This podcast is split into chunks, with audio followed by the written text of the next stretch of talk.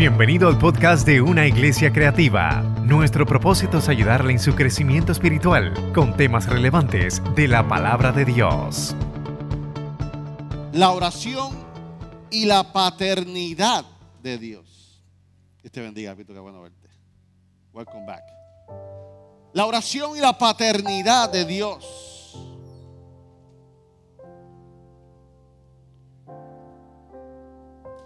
La iglesia se ha conocido como un hospital espiritual, hermana Lourdes. La iglesia se conoce como donde llegamos heridos, sufridos, consolados. Y es ahí donde somos consolados y sanados de alma. Pero la realidad es que Jesús no fundó la iglesia con esa intención, Luis Hernández no fue fundada para crear primeramente un hospital espiritual. La iglesia fue fundada para ser el ejército de soldados del reino de los cielos. Usted es un soldado. La iglesia fue fundada para crear discípulos y que los discípulos creen discípulos. En esta iglesia establecemos que los pastores parimos pastores y las ovejas paren ovejas. Por tal razón yo estoy claro en mi visión. La pregunta es, ¿la tienes tú, Iván? Qué bueno verte. Es el discípulo. La iglesia está creada para reclutar soldados, para reclutar discípulos, a seguir los pasos del maestro. Oh, sí, claro. Llegamos y tenemos temporadas de heridas. Claro que sí que la iglesia va a restaurar, claro que sí que la iglesia va a sanar, claro que sí porque Jesús lo hizo. Pero la intención es que seamos sanos de los procesos de la vida, que los golpes de la vida nos dan, nos cargamos, nos levantamos. La iglesia te va a levantar en el nombre del Señor. ¿Pero para qué? Para que comience tu etapa de entrenamiento espiritual. Ayer vi un joven que amaba, que lo besamos, lo lloramos, lo bendecimos, le di mi, mi consejo pastoral porque se iba para el basic training. Vi el avión en el aeropuerto, ahí se van los soldados. De momento lo veo en la playa allí. yo, ¿pero qué pasó? Eso no es el training. Fui rechazado por tener estatura y peso media libra de más, fue rechazado. Pero ¿sabes algo que? En el ejército del reino de Dios no es así. No importa cómo tú vengas, cómo tú estés, tú vas a ser aceptado. Porque Dios depositó un potencial en tu vida. La gente no ve lo que te ve ahora. La gente te ve caída, la gente te ve llorando. Pero el Señor dice, eh, hay un general mío. Yo lo voy a sanar, lo voy a levantar y lo voy a enviar. Porque la intención de la iglesia es hacer guerrero al reino de Dios, hacer discípulos que recluten otros discípulos. Pero lo bueno saber es que nosotros hemos sido restaurados para entrar en una etapa de madurez espiritual y comenzar nuestra relación con nuestro Padre Celestial.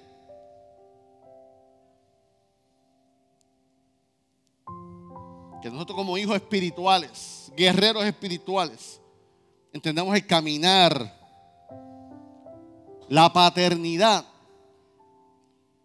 La paternidad es el fundamento sobre el cual Dios ha escogido edificar la estructura de la sociedad. Es la paternidad. No es que la madre sea, no sea importante, pero fue la paternidad la que Dios escogió. Sin ella la sociedad ha sido destruida. Se, se ha convertido la sociedad en un caos por falta de paternidad. La familia está en caos, la sociedad está en caos. Y todo depende de qué? De la paternidad. La intención de Dios es restablecer la paternidad. Dios prometió establecer y la intención de Dios es restablecer la paternidad de tal manera que cierra el Antiguo Testamento, donde Malaquías, el último libro del Antiguo Testamento, 4, 5 y 6, capítulo 4, versículos 5 y 6 dice, he aquí, yo os envío el profeta Elías, antes que venga el día de Jehová, grande y terrible. Él hará volver el corazón de los padres hacia los hijos y el corazón de los hijos hacia los padres. No sea que yo venga y hiera la tierra con maldición. Padre, te damos gracias por este día. Te hemos adorado, te hemos exaltado. Gracias, Señor, porque en el domingo de intimidad, Señor, cuando pregunté y te pregunté a ti, Señor, qué vas a traer, pusiste en mi corazón este tema, mi Dios, el cual me pusiste primeramente a mí en la esquina, mi Dios, me retaste, mi Dios, como pastor, como creyente y como soldado y como discípulo. Te doy gracias, Señor, por hablarme primero a mí y ahora tu iglesia, mi Dios, en el nombre de Jesús. Las estadísticas demuestran que la causa de la falla de la sociedad es la ausencia de los padres. Es la ausencia de los padres. Puede haber un hogar donde haya una niña y un niño, donde esté papá y mamá. Y los porcentajes, las estadísticas dicen que tienen un 7% o más probabilidad que tengan éxito de un niño o una niña que esté con ausencia de paternidad. Tú puedes estar en casa como papá, hombre que está aquí. Puedes estar en casa, pero tú puedes estar ausente. Estando en casa, tú puedes estar ausente físicamente, emocionalmente. Tú puedes estar ausente en tu casa. No, hay que yo duermo en casa, pero estás ausente. Eso no asegura una paternidad saludable. Y aunque no está en el bosquejo, lo voy a zumbar. Mujeres, madres solteras, Llegó la pensión, no llegó la pensión, él lo buscó, no lo buscó, él sigue siendo papá. Como tú sigues siendo mamá. Qué injusto, que te duele. Desgraciado se merece. Sí, sí, sí, todo eso es verdad. Pero ¿sabes qué? Ese sigue siendo papá. Si tú tronchas la imagen de papá, va a haber una ausencia de paternidad. Porque en la cuesta, Él lo va a perdonar. Y siempre lo va a ver como papá. Y siempre va a querer estar con papá. Y el hijo siempre va a buscar a papá. Aunque papá no lo busque, el hijo quiere a papá. Y cuando vemos los caos y cuando vamos a consejería, lo primero que nos dicen es, ¿dónde estaba mamá? ¿Y dónde estaba papá? Porque Así lo creó Dios. Y Dios prometió restablecer la, la paternidad. Por tal razón se cierra el Antiguo Testamento. Hubo un gap de 400 años de silencio hasta Mateo. De la palabra, de la voz de Dios. Entonces Dios llega y comienza a restaurar la, la paternidad. ¿Cómo la restaura? Trayendo a su Hijo Jesús. Y cuando comience el Hijo de Jesús comienza a restablecer la paternidad que era necesaria mostrarle en esos tiempos. Entonces Dios usa al Hijo para mostrar al Padre. Después usa al Espíritu Santo para que nos revele al Padre.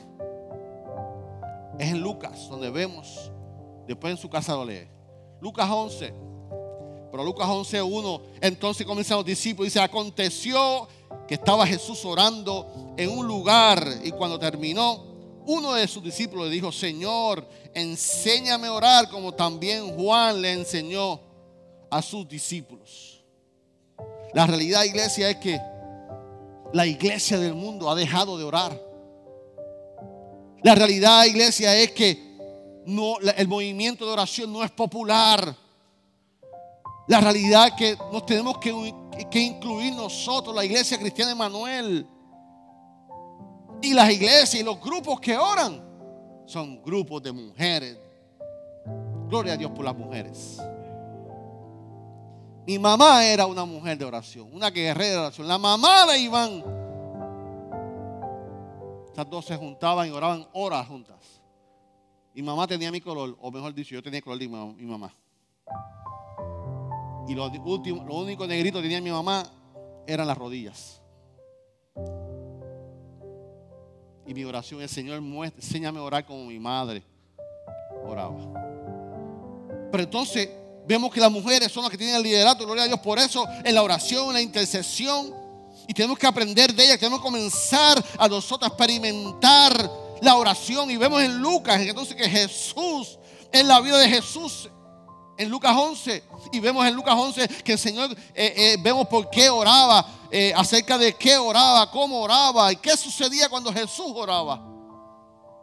En Lucas 11 vemos entonces la humanidad de, de Jesús, que aunque era humano, no tenía el pecado, la caída de Adán y oraba. Y fue Jesús que vino a restablecer la paternidad porque el éxito de Jesús fue su vida de oración.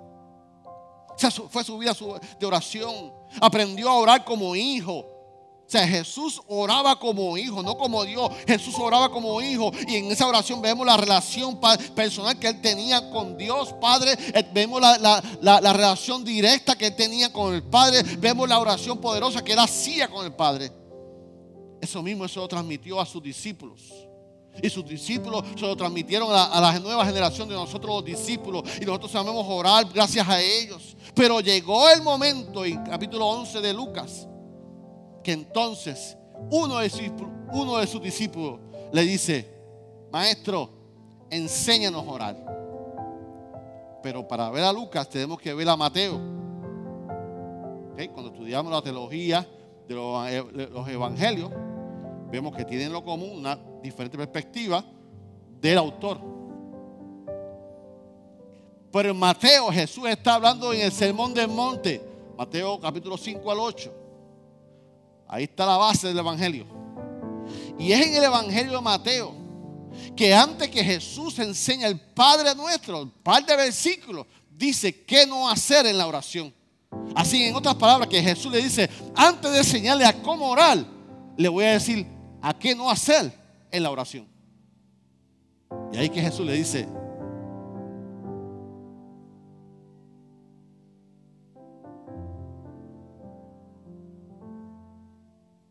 que no debemos orar con hipocresía, número uno. ¿Qué no debemos, debemos hacer en la oración? No orar con la hipocresía. Mateo 6:5 dice, Jesús dijo, cuando ores, no seas como los hipócritas porque ellos aman el orar de pie en la sinagoga y en las esquinas, en las calles, para ser vistos por los hombres. De cierto digo que ya tienen su recompensa.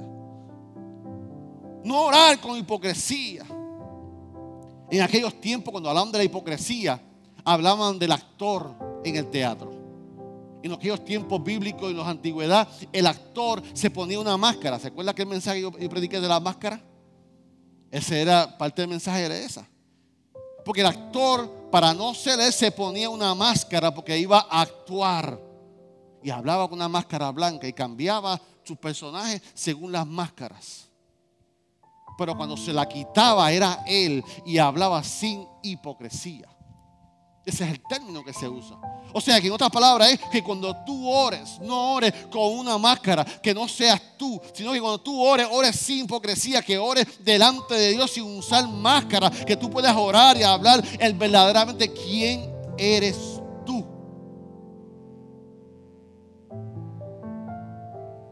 El orar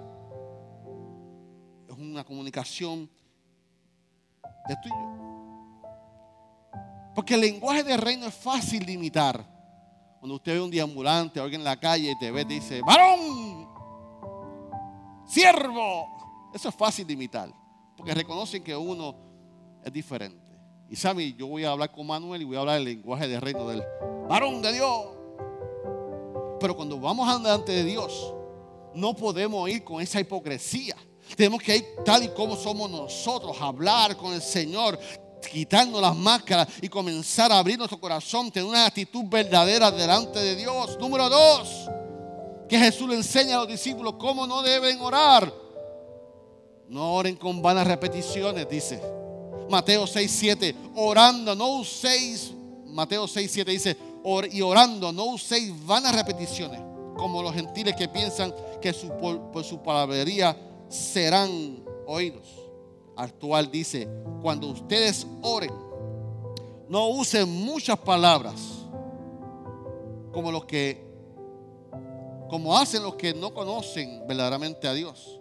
Ellos creen porque habla mucho, Dios le va a hacer más casos. Vanas repeticiones no es lo mismo que perseverar en la oración. Perseverar en la oración es una cosa y vanas repeticiones es otra cosa. Repetir las cosas es repetir, sin sentido. Tú podrás repetir diez veces el Padre nuestro. Ah, porque está en la Biblia pero no tiene sentido porque no estás dándole sentido. Ahora, cuando yo persevero en la oración, yo estoy hablándole al Padre con mi corazón, deseando desarrollar una relación.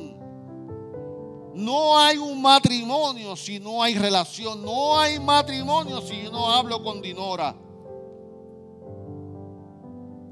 Y Dinora habla conmigo.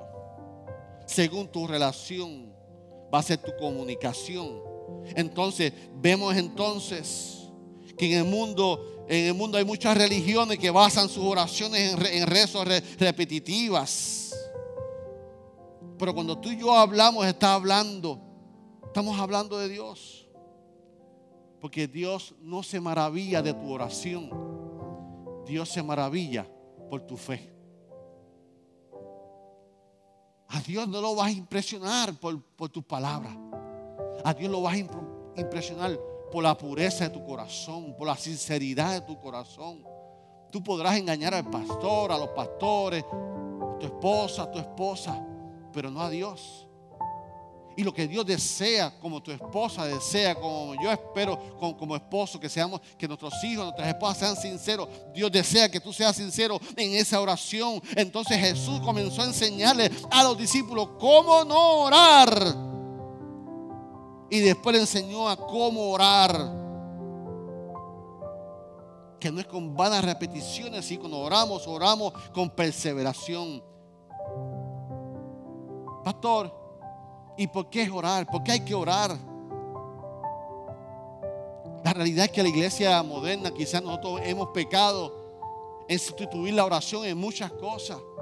La creatividad es evangelística no es mi relación con Dios. Las pantallas, las luces, no es la iglesia. La iglesia soy yo cuando me relaciono con Dios. Obviamente la iglesia tiene que cambiar. Como cambió la palmolive, como cambió, como cambió el bel, como cambió ahora el bel con limón, para que, tú sabes, búscate, búscate la cocina. Que ahora casera viene en plástico, no viene en lata. Las habichuelas y la salsa, perdón. Y como todas esas cosas van cambiando. Ahora el ketchup es para abajo. La mayonesa es para abajo. Y qué, qué fácil. Gracias a que a lo moderno.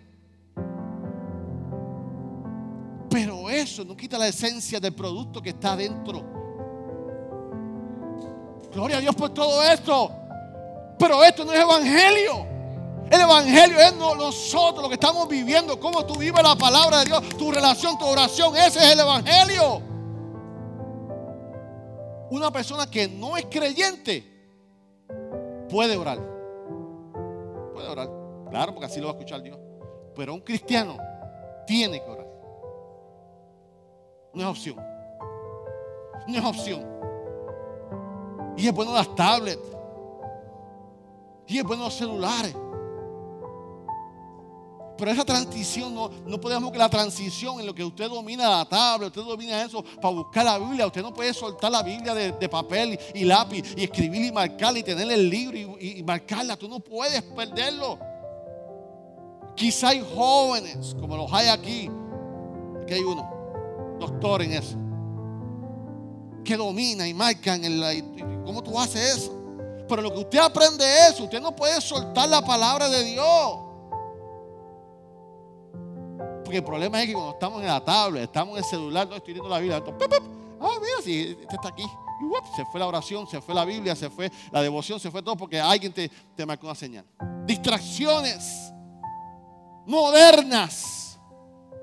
Son buenas, pero no pueden alejarnos de lo que es el Evangelio. No pueden alejarme, alejarme de, mi relación con Dios. Por eso la, tengo que leer la Biblia, tengo que orar. ¿Qué hace una persona que un mensaje como este al final quiera aceptar a Cristo como su Salvador. Pasa al frente y dice, pastor, yo quiero aceptar a Cristo como mi Salvador. ¿Por qué hace? ¿Por qué procede la salvación?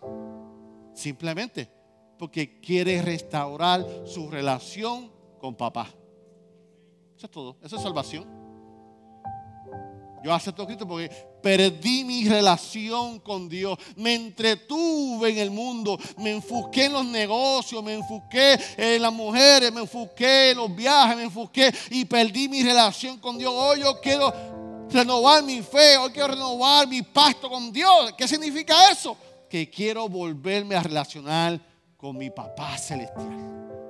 Por eso la gente, usted lo hizo, yo lo hice, los hemos hecho. A cada rato yo, restauro mi relación con, mi papá. Porque su pastor, como ser humano, a veces se envuelve más en la obra del Señor que en el Señor de la obra. Suena espiritual, pero no lo es. Porque yo trabajar, planificar todas las reuniones que tengo con los ministerios, no quiere decir que tengo relación con Dios. Yo también de vez en cuando tengo que hacer un nuevo pacto con Dios. Señor, me he envuelto en, esto. Y ahora más que estamos terminando el COVID, ahora vemos que estoy, enfocado en, el culto de, agosto que siempre hacemos de reenfoque la visión. Estoy, mire, y este mensaje me hizo, ¡Juá! Trabaja en la obra del Señor. Pero más importante que eso es mi relación con Trabaja en el ministerio, trabaja en Royal Ranger, trabaja en Girls Ministry, trabaja en la... Tú, tú puedes hacer adorador y no tener relación con Dios. Tú puedes ser pastor y no tener relación con Dios. ¿Por qué? Porque lo que está corriendo, ¿sabe qué? Los dones que Dios te dio. Y que tenga dones no quiere decir que tenga relación con Dios. Respira un poquito conmigo.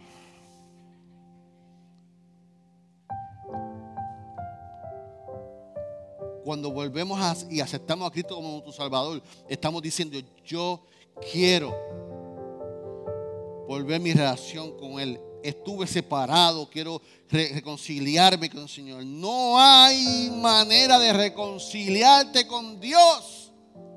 No hay manera de tener relación con Dios si no es por la oración. Cristo está.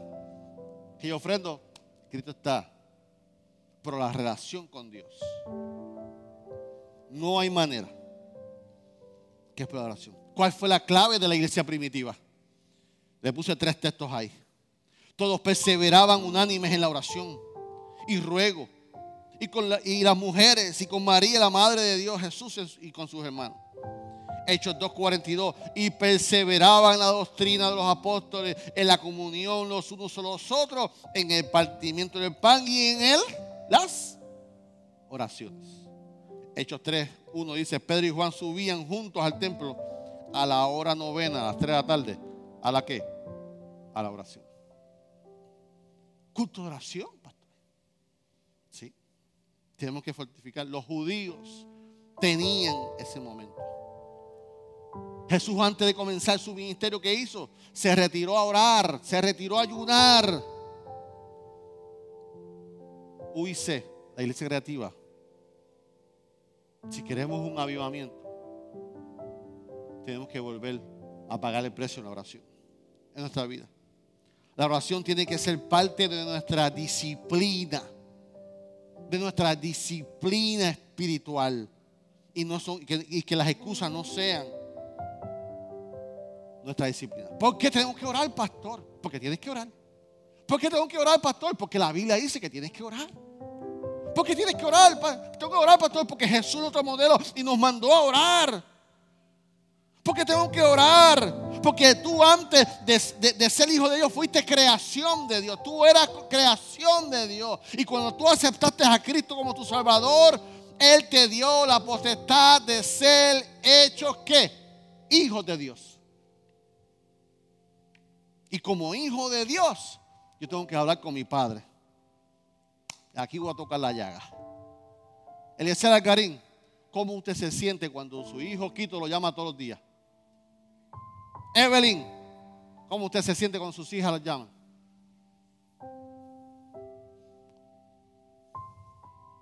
Pastor Isaac y Cookie, los nenes que están allá, ya. ¿Cómo usted se siente cuando los nenes llaman? Porque son sus hijos.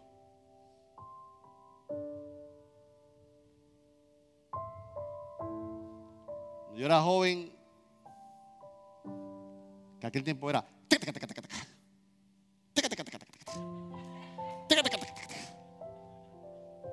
Ay, ya, más viejo, ya. ¿A usted se me refiero? Que no es el celular ahora que, que aquel tiempo todo era a larga distancia. Toda la distancia. Puerto Rico Telephone Company todo era. Y dale, corta, corta, lleva un minuto, lleva un minuto, corta, corta. Cuando yo llamaba a mi madre, Israel, es el nene David. Celebraban que tú llamabas. Así mismo sucede en el cielo. Jesús, Jesús coge el teléfono. Padre, es Manuel, es Manuel. Los ángeles. Cada vez que tú obras, el Padre está contento. Llamó a la nena, llamó al nene, llamó al nene. Quiere hablar conmigo, quiere relacionarse conmigo. Porque nosotros padres, cuando nuestros hijos nos llaman, no entiendo. Porque no nos llaman. ¿Y Dios Padre? ¿Dirá lo mismo? No entiendo. Me pidió un trabajo, se lo dije. Estaba enfermo, lo sané. No entiendo. Me pidió una casa, se la di. No entiendo. Ni la, ni la gracia. Ni la gracia. Al revés. Lo vendí ni iba al templo. Ahora sí congrega. No entiendo. No hay relación con papá si no lo llamamos. No hay relación con papá si no lo llamo.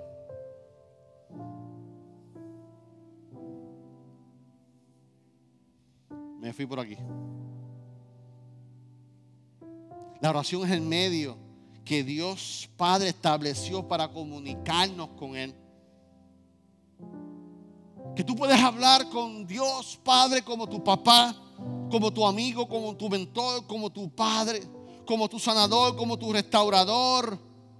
La mejor terapia, el mejor psicólogo que tú puedas tener es hablar con Dios. Ay, qué bueno que hablé con el pastor. Por fin el pastor me escuchó. Por fin hablé con el pastor. Qué bueno. Está ocupado el pastor. Yo no lo llamo porque está ocupado. Eso es verdad. Pero Dios está ahí. Ring. Oh.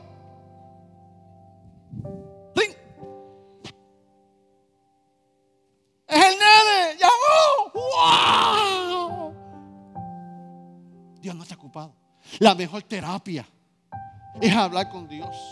El lugar mejor donde tú puedes llorar es con Dios. Dios no te va a acercar a Dios. Ay, aquí otra vez. No. ¿Hasta cuándo viene este Dios mío? Como yo le digo a la, nieta, chismín. Mira, chismín, porque todo, todo, la pelea con la hermana. Cosa. Y va chismín. Dios no te va a decir chismín.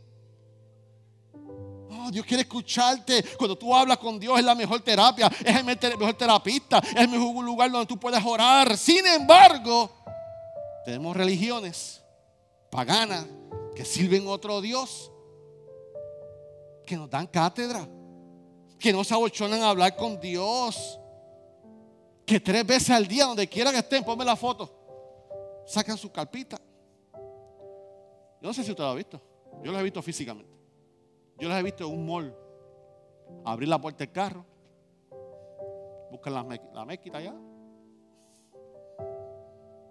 No así. No, no, está para abajo. ¿Cómo están ahí? Tres veces al día. Donde quiera que estén.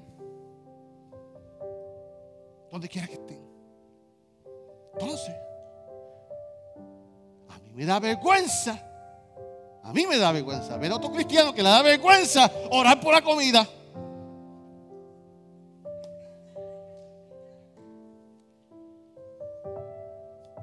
Esa gente no se abochona. Esa gente no se abochona a orar con su Dios. Eso es un orgullo para ellos. De tal manera, métete con ellos, que hasta el gobierno. Nos quitaron la oración de las iglesias, de las escuelas a nosotros. Pero ellos, ellos pueden orar donde quieran. Porque para ellos el gobierno es cultura, no otra religión. Y tenemos expresión de libertad. Entonces, vemos otras culturas religiosas.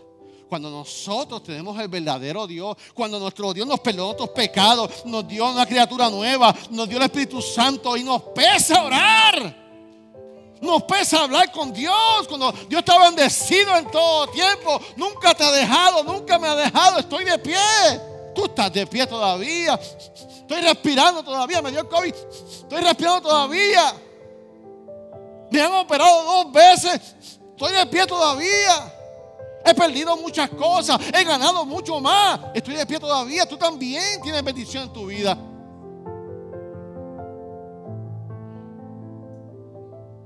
Entiendo, dice Dios. No entiendo. Entonces, nos debe dar vergüenza el ver personas como es. Los, discípulos sabían que en el Espíritu Santo había el poder. Pero para tú accesar al Espíritu Santo, no hay otra manera sino a través de la oración. Los, discípulos sabían que, que, el Señor había hablado que van a recibir poder pero fue a través de la oración. Nuestros héroes bíblicos y los héroes contemporáneos, nuestros pasados padres, descubrieron y continuaron la oración y fueron hombres de poder. Entendían que la oración es igual a poder. Oración, poder. Oración, poder. La iglesia primitiva no hacía nada sin orar. Y para resumir tres puntos. ¿Qué hace la oración en mi vida? se puede hacer muchas cosas, pero tres puntitos nada más. Que vamos a continuar en cada culto de oración, vamos a continuar. Hoy vamos a hablar de eso. Tres cosas que hace la oración. Número uno, la oración le da gloria a Dios. Cuando yo veo eso, yo sé a quién le están orando. Los musulmanes oran a Alá, su Dios. Pero cuando yo estoy orando, cuando yo estoy dándole gracias a Dios por la comida, cuando yo me levanto y oro, cuando yo me acuesto y oro, durante el camino y oro, que la gente, vete a la gente, no creo que la gente me vea, yo no oro porque la gente me vea. Pero cuando yo oro, yo estoy dando la gloria de Dios. ¿Qué es eso? Yo creo en mi Dios yo tengo un padre. Cuando yo estoy orando, estoy reconociendo que estoy dando la gloria a Dios, que yo tengo un padre, que tengo relación con mi papá, que mi conversación con Dios muestra mi estado mental. Cuando yo oro, la gente puede entender mi mente, mi corazón, porque yo amo, tengo relación con Dios. Cuando la gente ve tu, tu, tu chequera, tu estado bancario, la gente puede ver tus prioridades. ¿Quién es tu Dios en tu chequera? Cuando la gente ve tu chequera, ¿cuál fue el primer eh, eh, pago? Si separaste los tiempos, las ofrendas, le diste la prioridad a Dios porque Dios te ha dado, porque el trabajo que tienes te lo dio Dios. Lo perdí, Dios te va a dar otro mejor. ¿Por qué? Porque mi prioridad es mi relación con Dios. Que cuando tú escuchas a alguien, tú dices, uff, lo que hay en ese corazón, lo que hay en esa mente. Pero cuando alguien te escuche a ti, que la gente dice, ese le da gloria a Dios. Porque mi oración le da prioridad a eso. Tú quieres paz, ora. Tú quieres presencia de Dios, ora. Tú quieres poder, ora. Tú quieres unción, ora. Tú quieres dirección, ora. Tú quieres levantarte donde tú estás, ora. Tú comienzas a orar para que tú veas que tu vida, Dios te va a escuchar y tu vida va a comenzar a sanar, a restaurarte, a devolverte el gozo. Estás triste, ora. Santiago 5:16 dice, la oración de fe salvará al enfermo. El Señor lo levantará y si hubiera cometido pecados, le serán perdonados. Confesad vuestras ofensas unos a los otros y orad uno por los otros para que seáis sanados. la oración eficaz del justo puede poco, puede mucho. ¿Qué hace la oración? La oración número uno le da la gloria a Dios. Número dos, ¿qué hace la oración? Nos ayuda a nuestra santificación. Cuando tú vienes a los pies de Cristo, cuando tú decides cambiar tu vida, al momento Dios te hace santo. ¿Por qué? Porque dice la, escritura de la Biblia que aquí todas las cosas son hechas nuevas. Las viejas pasaron. En ese momento es borrón y cuenta nueva para Dios. Es que yo hice, y Dios te dice, ¿qué tú hiciste qué? No, muchacho, ni me acuerdo, yo borré eso. El hombre no perdona y olvida, pero Dios sí. Entonces, cuando lloro, me ayuda a santificación. ¿Qué quiere decir eso? Que mi proceso de santificación. ¿Por qué? Porque aún tú tienes un estilo de, de mente, de pensar. Y eso no cambia. Eso es un proceso. Porque todavía tú tienes una manera de tomar decisiones. Y eso es un proceso. Que tus emociones no han sanado. Eso es un proceso. Que tu físico estaba acostumbrado a los malos hábitos. Eso es un proceso. Y que tus procesos, tus hábitos van a cambiar. Tus malos hábitos van a cambiar. Y eso cambia progresivamente. ¿Y cómo Dios me va a ayudar a hacer, hacer progresivamente? Es la oración que nos ayuda a nuestra santificación. Mientras más lloro, ¿qué tengo? Más de Dios. Como tengo más de Dios, tengo menos de lo que había. Y las cosas que yo hacía, ya no las hago más. Y la rubia que tenía, ya no la tengo más. Y el moreno que tenía, ya no lo tengo más. Hubo un cambio cuando Cristo llegó a mí. Es un corazón de los de papi, eso era clásico de papi. Papi le empezaba ahí. Y el ron que yo bebía, y la caña que yo bebía, seguía por ahí. Y David coge la guitarra ahí, y él seguía añadiéndole todas las porquerías. Y yo lo honraba tocando la guitarra. Gracias, Padre, por mi Padre es progresivamente. Romanos 8, 26, 27 dice, igual manera el Espíritu nos ayuda en nuestras ¿qué? debilidades. Ay, que yo di el paso y todavía me siento ora. Es que yo estoy en la iglesia y todavía ora. Porque si no estás orando no tienes relación con Él. Si no estás orando no estás teniendo de Él. ¿Cómo tú vas a santificarte si no estás con el santo? Pues hemos de pedir como conviene. No lo sabemos, pero el Espíritu mismo intercede por nosotros con gemidos indecibles. Mas el que escudriña los corazones sabe cuál es la intención del Espíritu, porque conforme a la voluntad de Dios intercede por los santos. Cuando yo oro, Dios te ayuda a tus debilidades. Es que yo tengo que dejar esto para aceptar al Señor. Tú no tienes que dejar nada.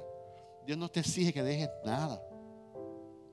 Dios te dice, venid a mí los que estén cansados y cargados, que yo los haré descansar. Y cuando tú aceptas a Cristo como tu Salvador y tú das el paso de fe y comienzas a orar, a llenarte de Él, tú vas a ver que ese, esa, esos hábitos y esa progresividad va a comenzar a desplazar. Pero, número uno, ¿qué hace la oración? La oración le da la gloria de Dios. ¿Qué hace la oración? La oración nos ayuda a la santificación, a nuestros hábitos, progresivamente. No te sientas hipócrita cuando hablas con Dios. Al revés. Es que ya Dios sabe lo que tú hiciste, Dios sabe lo que pensaste, Dios sabe lo que envidiaste, Dios sabe el paquete que diste, Dios, Dios sabe todo eso. Y a veces esa culpa nos sentimos hipócritas hasta de venir a la iglesia. Nos sentimos hipócritas hasta de orar.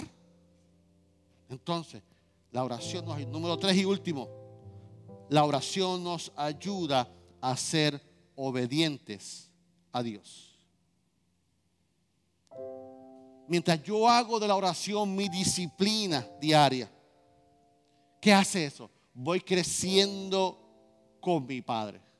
Voy creciendo a parecerme a mi Padre. Una vez un padre se dio queja de un hijo que venía aquí conmigo. Mira a ver qué hace con ese. Que está yendo a ese, no sé para qué. Ya me tenía cansado. Dije, bueno, hijo mío no es. A mí no se parece.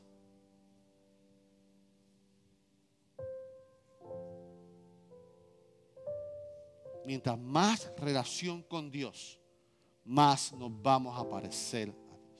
Mientras más nos relacionamos con Él, entonces vamos a tener la capacidad de que de obedecer a Dios. Por eso la oración que hace nos ayuda a obedecer a Dios.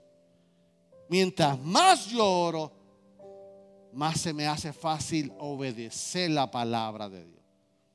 Se te hace difícil, busca tu oración. Busca tu disciplina de oración. Jesús le dijo a Pedro, ora para que no caigas en tentación. Pedro no oró. Pedro no oró en ese momento. Resultado. En ese momento Pedro le cortó la oreja a Romano Marcos. Cayó en tentación y se la guió de zorro. Pedro no oró y cayó en tentación. Y luego negó al maestro tres veces. Y cuando Jesús le dijo, ora, porque para no caiga en tentación, dijo, chico, no has podido orar una hora conmigo. Eso está junto ahí. Cuando entregaron al maestro. En otras palabras, hablar con Dios. No es como mi, mamá me decía, no es una piragua a 10. no, es que sea expreso, no es que, Señor, gracias por el día. hay, hay, que tener un momento. Cuando tú te levantes y haces esa oración, Señor, gracias por el día, fine. Parte de tu devoción. Pero tienes que tener un momento de hablar con Dios. Tienes que tener un momento de detenerte. Tienes que tener un momento de, comenzar a llorar y, y, expresar tu corazón, tus frustraciones. A pedirle, Señor, ayúdame a contestar a las personas cuando me dicen esto. Busca en qué área tú, tú estás fallando. ¿En qué área tú, tú flaqueas? Esas son, las, esas son las que tú le vas a presentar a Dios. No son tu fortaleza. No son tu fortaleza. Es tu debilidad es la que vas a presentar a Dios. Señor, en el trabajo yo flaqueo en esto, en el trabajo yo soy tentado con esto, ayúdame con esto. Espíritu Santo, susurrame el oído. Si me tengo que callar, si tengo que responder, si tengo que darme a respetar, si tengo que hablar con cortesía, si tengo que hacer algo, ayúdame. Enséñame a hablar, enséñame a actuar en esos momentos. Es que tú oras. Entonces, cuando oramos, nos acercamos a, a, a Dios y nos ayuda a obedecer. ¿Por qué? Porque mientras, ¿por qué yo obedezco a Dios en la oración? Porque mientras más ora, más madurez espiritual tú vas a tener. ¿Qué tiempo tú llevas en el Evangelio? ¿Cómo tú consideras? Entonces mi madurez espiritual es a través de la oración. Entonces cuando tú comienzas a adorar y tu madurez comienza a crecer, se te hará más fácil que adorar a Dios, se te va a hacer más fácil congregarte, te va a ser más fácil leer la Biblia, te va a ser más fácil hacer discípulos, te va a ser más fácil adorar, ofrendar, diezmar, servir. ¿Por qué? Porque tu vida de oración está engrandeciendo y se te hace fácil obedecer a Dios. Si no, te va a hacer difícil servir en la hora de Dios. No se te va a hacer difícil sanar a otro, servir a otro, como Cristo lo hizo. La oración número uno dijimos que le da gloria a Dios. Número dos, la oración me ayuda con mi santificación. Pero número tres, la oración me ayuda a ser obediente a Dios. y termino con esto. El último deseo de Dios Padre en el Antiguo Testamento fue la restauración del Padre. Padres que están aquí, nuestro modelo en la paternidad se llama Dios. Tenemos mentores y gente que nos, motiva y nos inspira. Pero nuestro mentor, nuestro target es la mentalidad de Dios. Y por eso quiero decirte a ti que estás aquí en el día de hoy, que Dios como Padre nos amó tanto a nosotros, que envió a su único Hijo por ti y por mí, para que no nos perdamos, sino que procedamos al arrepentimiento. Porque Él desea restablecer la relación contigo. Que Él pueda decir, el nene llamó, la nena llamó. Yo quiero decirte, ¿qué tal si te pones de pie conmigo en estos momentos?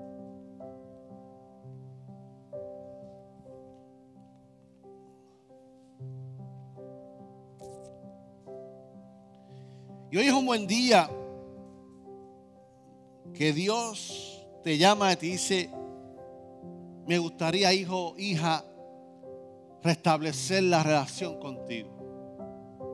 Me gustaría restablecer la, la relación contigo. Y Él te pregunta, Dios quiere, ¿y tú? ¿Quieres restablecer la relación con Dios?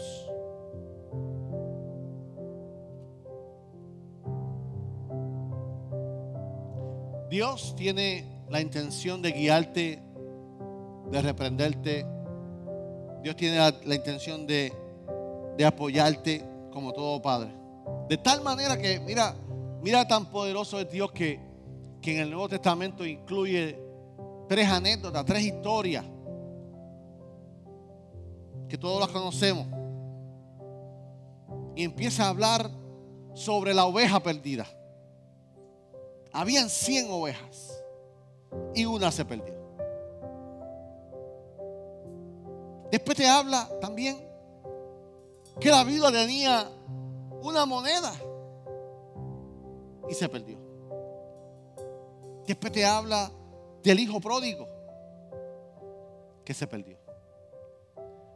Pero me gusta cuando cada una de ellas fueron encontradas. Él nos socó la correa, Él nos sacó la vara para decirle, tú eres un mal hijo. Eso no se hace. No sé si fue con la vara, con la chancleta. La chancleta es boricua. Ella fue con la vara. Y en sí la ¿verdad? Sin embargo, la viuda cuando encontró la moneda, dice la Biblia, que llamó a sus amigas a celebrar que lo que se había perdido fue encontrado. Que el padre del pródigo no esperó que llegara, corrió, lo besó, lo vistió, lo calzó, le, devolvió la autoridad. El pastor se le perdió la oveja, la curó. Y todas esas tres historias es que lo mismo, o esa oveja, o ese hijo pródigo, falta. La oveja, el hijo pródigo y la moneda. Eres tú. Lo mismo lo quiere hacer Dios contigo. Padre, en esta mañana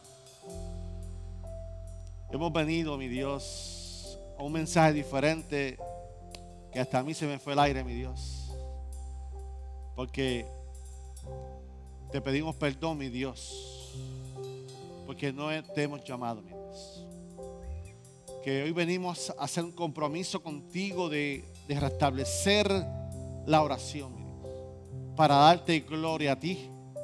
Para santificar nuestras vidas. Y para que podamos ser más obedientes a ti.